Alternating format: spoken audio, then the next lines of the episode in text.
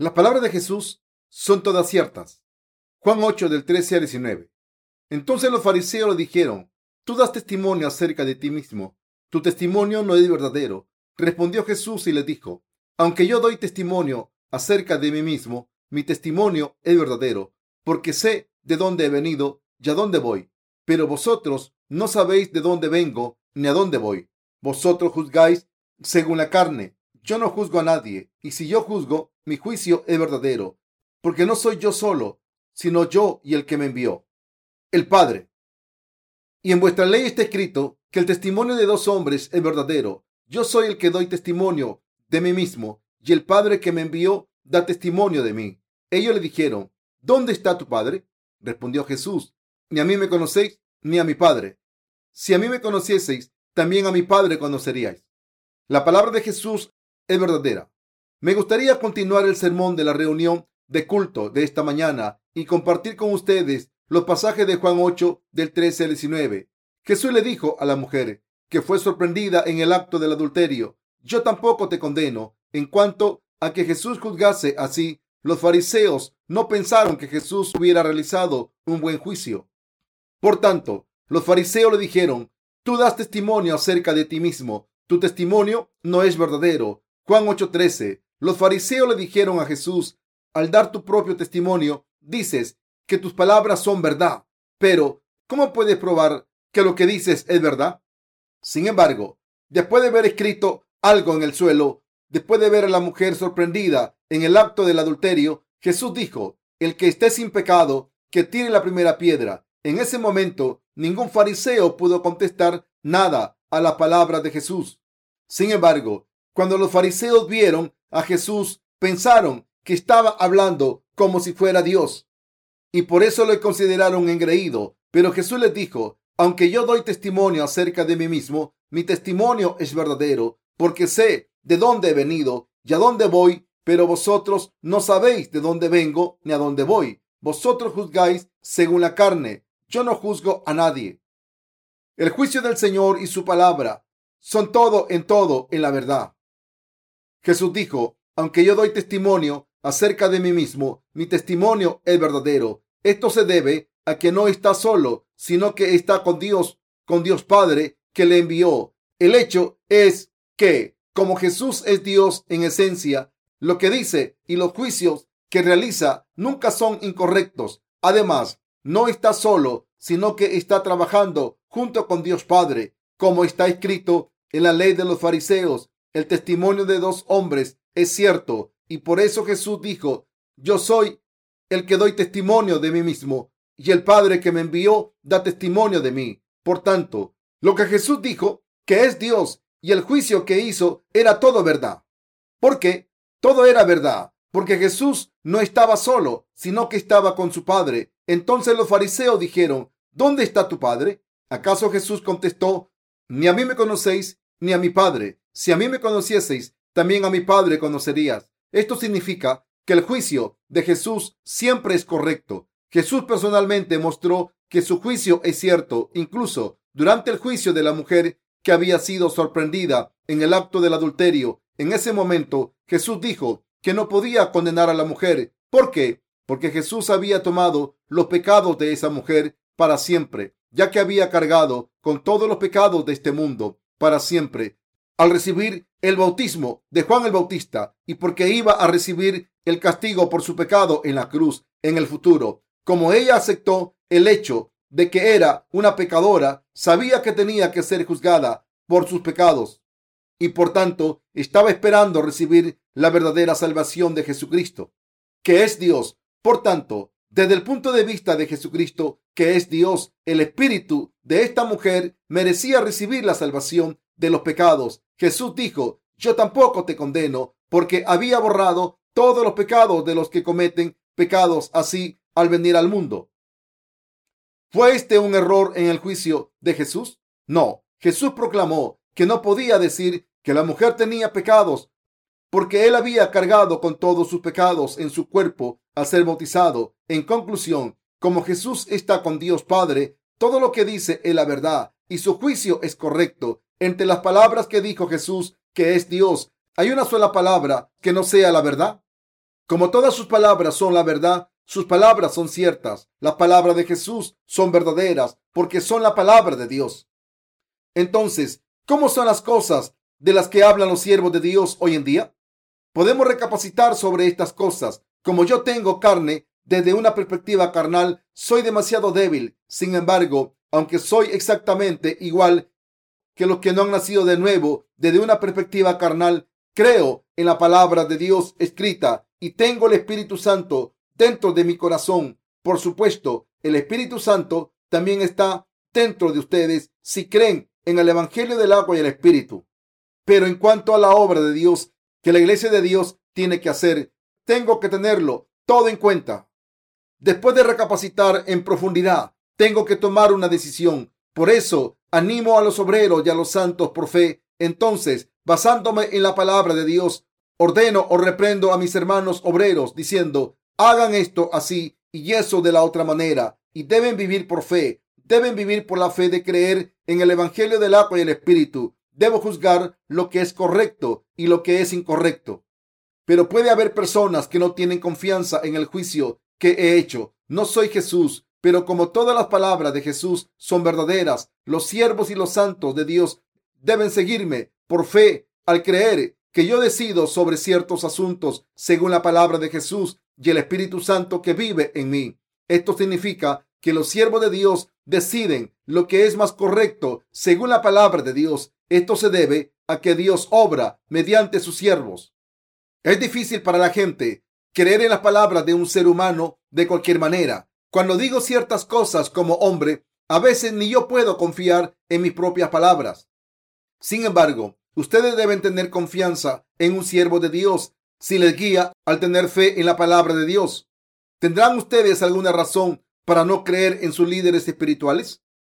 Lo que les estoy diciendo es que las cosas que les digo al pueblo de Dios, incluyendo a los trabajadores del ministerio, al creer en el Evangelio del agua y el Espíritu, se hacen según la voluntad de Dios. Esto se debe a que, aunque parezca que yo soy el que tomo las decisiones, en realidad no solo es mi decisión, sino la del Espíritu Santo. Por tanto, la razón por la que creemos en la palabra de los siervos de Dios, es decir, los predecesores de la fe en la iglesia que están guiando a la iglesia de Dios, es que siguen al Espíritu Santo que está en sus corazones y no porque sean perfectos, desde una perspectiva humana, los líderes de la Iglesia de Dios deben realizar un juicio cuando se presentan ciertas circunstancias. Incluso cuando les hablo, primero pienso en la voluntad de Dios en mi conciencia de fe y les digo que la Iglesia de Dios debe moverse en una dirección determinada.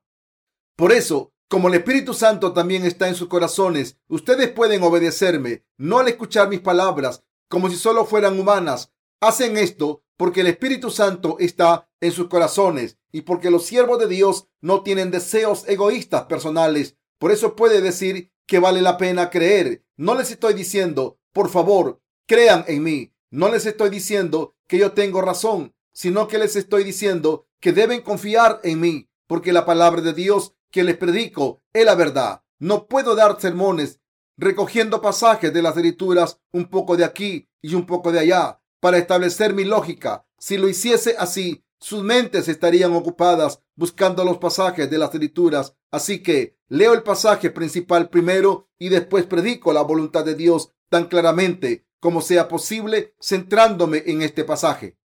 Lo importante es que la audiencia del sermón entienda la voluntad de Dios a través de la palabra de Dios y crean en ella. Y no hay razón por la que una persona no crea en las palabras del predicador que habla de la palabra, haciéndola más fácil de entender.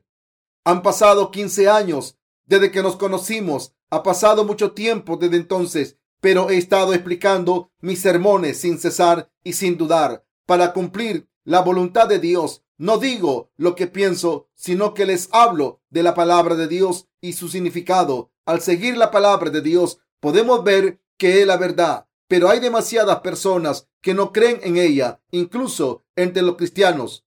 Puede parecer que les esté pidiendo que crean en mí, buscando los pasajes de las escrituras, pero ¿para qué necesito pedirles que crean en mí? No hay necesidad de pedirles que crean en mí. Pedirles que crean en mí es comportarme como un estafador. No les pido que crean en mí, sino que les estoy predicando el hecho de que lo que Jesús dice es cierto. Jesús dice que su juicio no es incorrecto. ¿Por qué? Porque Dios Padre está con Jesús. Tanto Dios Padre como Jesús piensan juntos y juzgan juntos. Así que, ¿cómo va a ser ese juicio incorrecto? Pero los fariseos no sabían que Jesús era el Hijo de Dios y la encarnación de la verdad. No sabían quién era Jesús o su Padre. No sabían que Dios Padre es el Padre de Jesús. Por lo tanto, empezaron una discusión con Jesús, aunque él decía la verdad. Nunca podemos decir que la obra de que Jesús viniese a este mundo y salvase a la humanidad por el Evangelio del agua y el Espíritu sea incorrecta. Entonces, vale la pena creer las palabras de los obreros de Dios que creen en el Evangelio del agua y el Espíritu y siguen la voluntad de Dios. Por lo menos no hay razón que no puedan creer en los trabajadores del ministerio que les predican la palabra de Dios de esta manera. Se les puede creer al 100% si yo les hubiese enseñado lo que pasará en el futuro y por qué tipo de fe deben vivir los santos según el libro del Apocalipsis, entonces tendrían que creerme al 100%. Esto se debe que esas son las palabras de Dios, no mis palabras. Por eso digo que vale la pena creerles al 100%. Si un trabajador del ministerio habla de la verdad de Dios, es la verdad infalible. Durante los 15 años que nos conocemos, he predicado el Evangelio del agua y el Espíritu y les he dado sermones sobre qué es la verdadera fe y qué tipo de vida debe vivir un justo nacido de nuevo. Pero nunca he pedido que se me corrigiera lo que he estado predicando, porque hasta ahora nunca he dicho nada incorrecto. La palabra que les he predicado no ha salido de mis propios pensamientos, sino que es la palabra de verdad que Dios me ha dado a través del Espíritu Santo que vive dentro de mí. Para Dios Padre, Jesús es su Hijo, pero es Dios que creó el universo y es nuestro Salvador. Jesús nos ha salvado mediante el Evangelio del agua y el Espíritu. Así, al creer en esto, no tenemos pecados. Los que creen no tienen pecados, pero los que no creen sí que tienen pecados. La gente debe creer que Jesucristo es el creador del universo. Hasta ahora he estado diciendo todas estas cosas concretas. Además, he estado hablando en profundidad acerca del pecado, de la justicia y del juicio del que habló Jesús. Juan 16, 8. Jesús dijo que aunque dé testimonio de sí mismo, su testimonio es cierto. Pero la gente que no ha nacido de nuevo, incluyendo los fariseos, no sabían de dónde venía Jesús y dónde iba. Lo sabemos. Sabemos que Jesús vino de Dios Padre a esta tierra y borró nuestros pecados completamente por el Evangelio del agua y el Espíritu. Entonces volvió a Dios Padre y nosotros creemos en Él. Sin embargo, la gente que no ha nacido de nuevo no conoce esta verdad. La gente que no ha nacido de nuevo no cree en lo que dicen los siervos de Dios. Por supuesto, los siervos de Dios son débiles en ciertos aspectos, pero aún así, como Dios los agarra fuerte y les ha enseñado su voluntad, cuando están enseñando las palabras de la Biblia, el Espíritu Santo les enseña el significado de la palabra de Dios primero a ellos y después hace que den testimonio de la verdad con sus labios, de la misma manera en que Dios Padre reside en sus siervos como el Espíritu Santo. Yo también tengo al Espíritu Santo. Asimismo, tengo la palabra de Dios en mi mano siempre. Como estudié teología antes de nacer de nuevo, cuando conocí el Evangelio del agua y el Espíritu, me di cuenta del tipo de falacias teológicas en las que están cayendo los cristianos y de lo incorrecta que es su fe.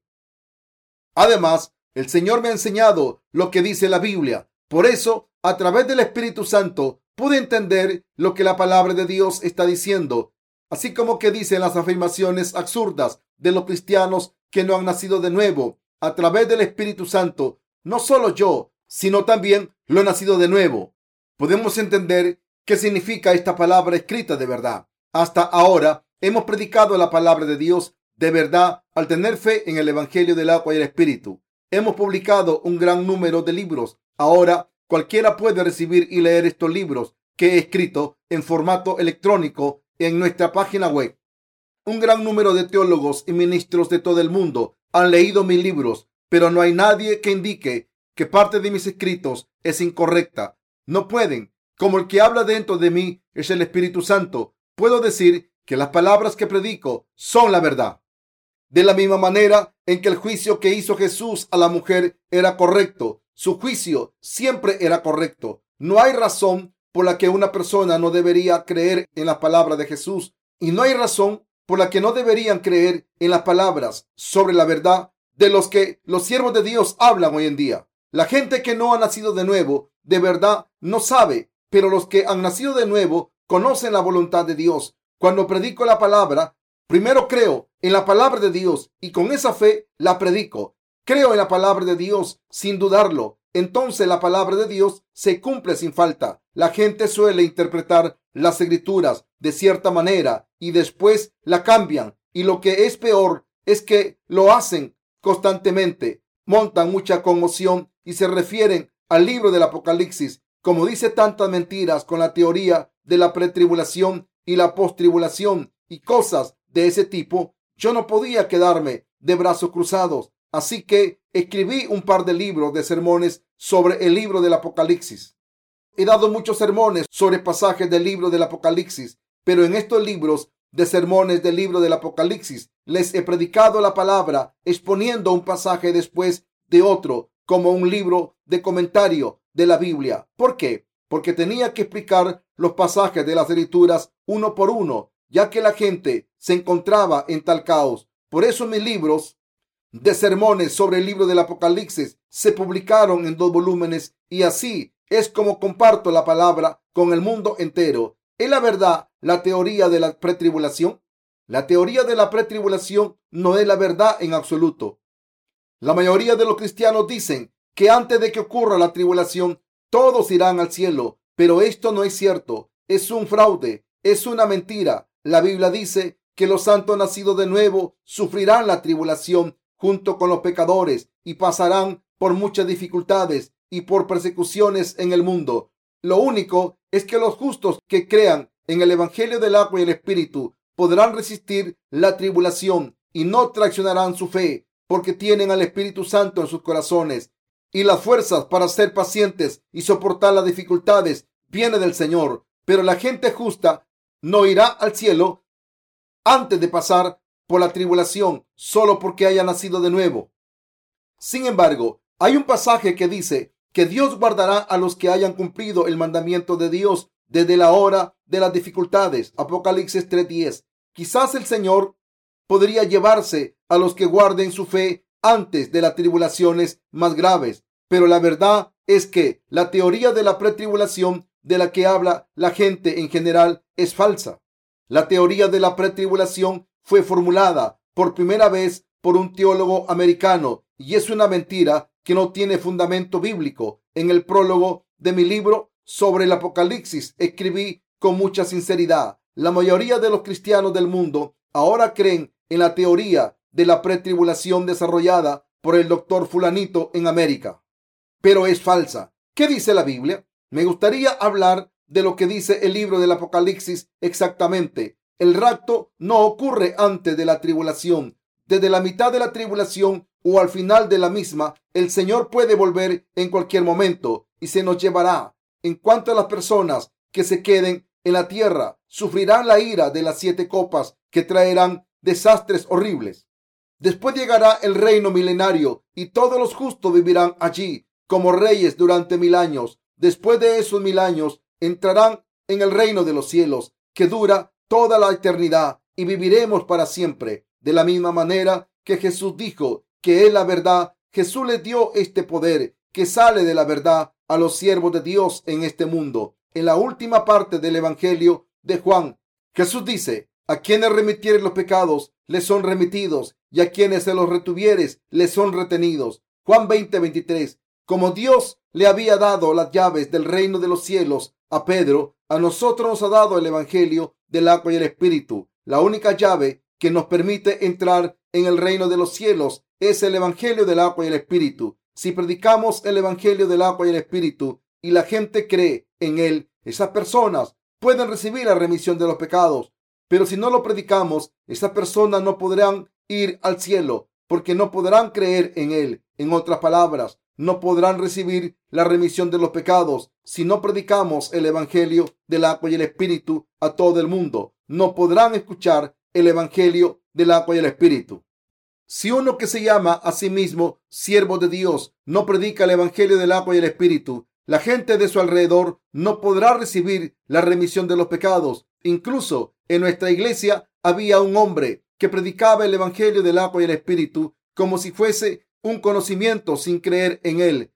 A la gente así le distingue su carácter legalista. Pueden parecer tiranos para los débiles, pero ante los fuertes son muy serviciales. No pueden evitar acabar dejando la iglesia de Dios cuando reconocen que ya no tienen poder en su iglesia.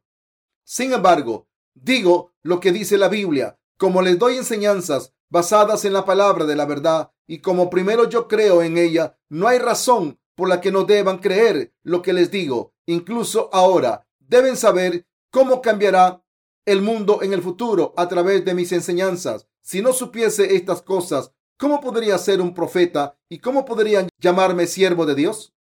Cuando tengo una conversación con una persona, puedo ver su futuro hasta cierto punto. No soy adivino, pero como soy siervo de Dios, cuando conozco a alguien y hablo con esas personas, puedo decirles si esa persona recibirá las bendiciones de Dios. Cualquiera que siga a la iglesia de Dios recibirá bendiciones abundantes de Dios y viceversa. Con tan solo tener una conversación corta, puedo averiguar mucho sobre la fe de la persona con la que hablo. Así que, cuando hablo con alguien y empiezo a conocer el estado del corazón de esa persona, puedo predecir en el futuro será así. En 10 años será una persona así y en tanto tiempo será de esta manera. En realidad, no estoy diciendo que tenga presentimientos, sino que puedo averiguar estas cosas porque creo en la palabra de Dios.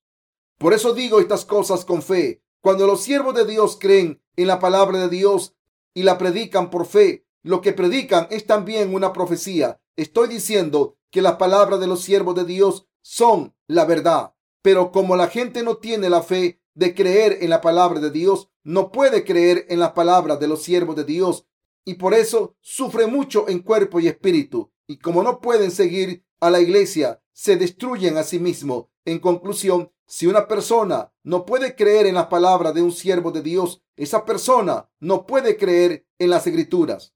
Estrictamente hablando, como los siervos de Dios tienen al Espíritu de Dios en sus corazones, siguen diciéndoles la verdad con confianza. Por esta razón, si alguien no puede creer en un siervo de Dios, esa persona no puede creer en Dios tampoco. Algunas personas piensan que pueden leer las escrituras en privado por su cuenta y que no necesitan ir a la iglesia. Pero Dios no permite que estas personas hagan su obra y no les permite entender la palabra, ya que no están siguiendo el corazón de Dios. Una persona llega a entender la palabra solo cuando Dios permite que la entienda. Solo por leer la palabra de Dios no significa que la entiendan. Nunca es así. Como Dios nos ha utilizado para hacer su obra, podemos recibir la voluntad de Dios y seguirla.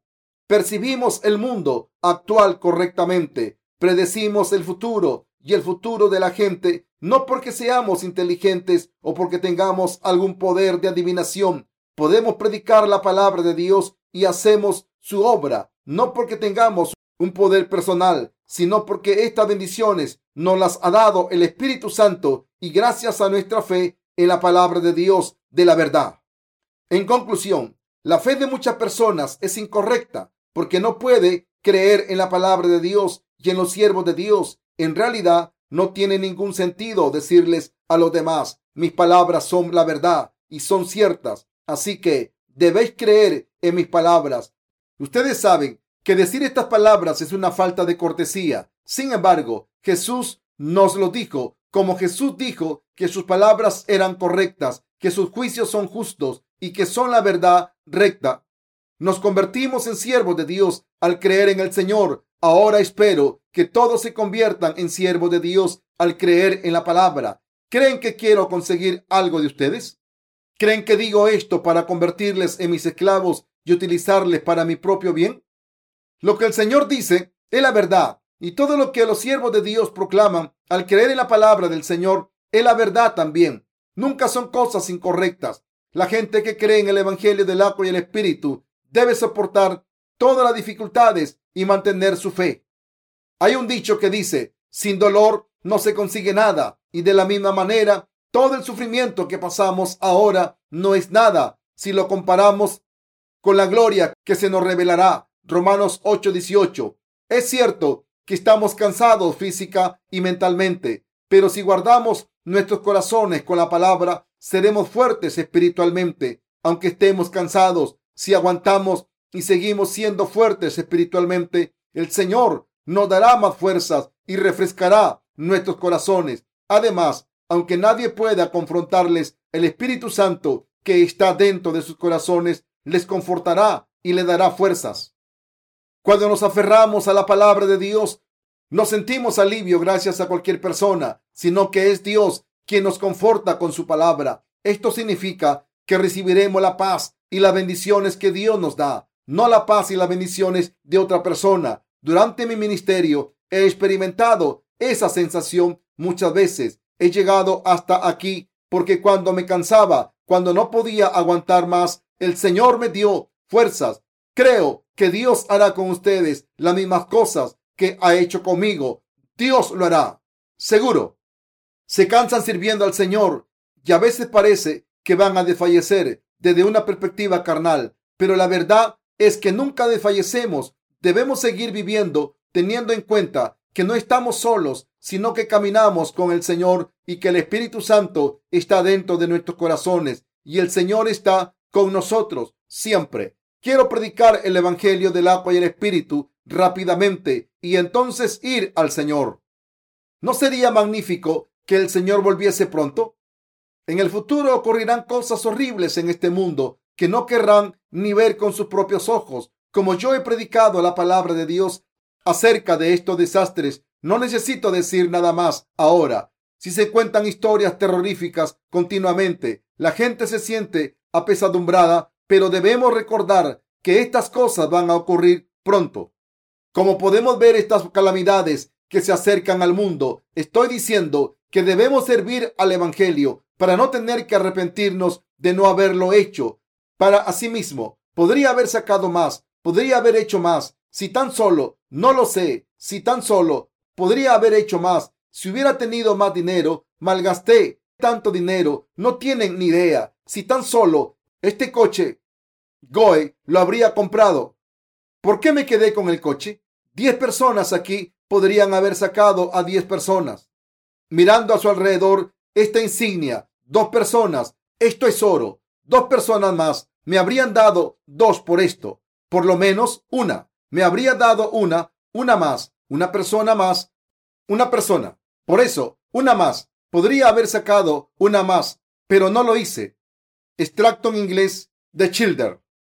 Estas son las palabras que el señor Childer dijo en la película La lista de Childer, mientras miraba el anillo presentado por los judíos y sintiendo no haber podido salvar a más judíos por no haber vendido todas sus pertenencias, estaba comprando a judíos y haciéndolos trabajar en las fábricas de munición para que no muriesen en las cámaras de gas. Por eso cuando la guerra acabó, dijo esas palabras mientras miraba sus posesiones como su coche, una insignia y algo de oro Creo que esta película es espiritual. En realidad, debemos hacer la obra del Evangelio diligentemente, por fe ahora que podemos hacerla. Si no podemos trabajar, aunque se acerque la hora del reino del Señor con la llegada de las calamidades y la tribulación, así como las guerras, ¿qué haremos entonces? No se arrepentirán diciendo, ¿debería haber hecho esto entonces? Aunque las circunstancias serán difíciles deberían haber hecho más por el Señor? Todos estamos predicando el Evangelio del agua y el Espíritu. Bien, no sé cuánto nos queda para hacer este trabajo, pero hasta ahora lo hemos estado haciendo bien. Espero que vayamos a ver al Señor después de haber hecho esta obra bien, como siervos fieles que han recibido intereses con los talentos que se les dieron.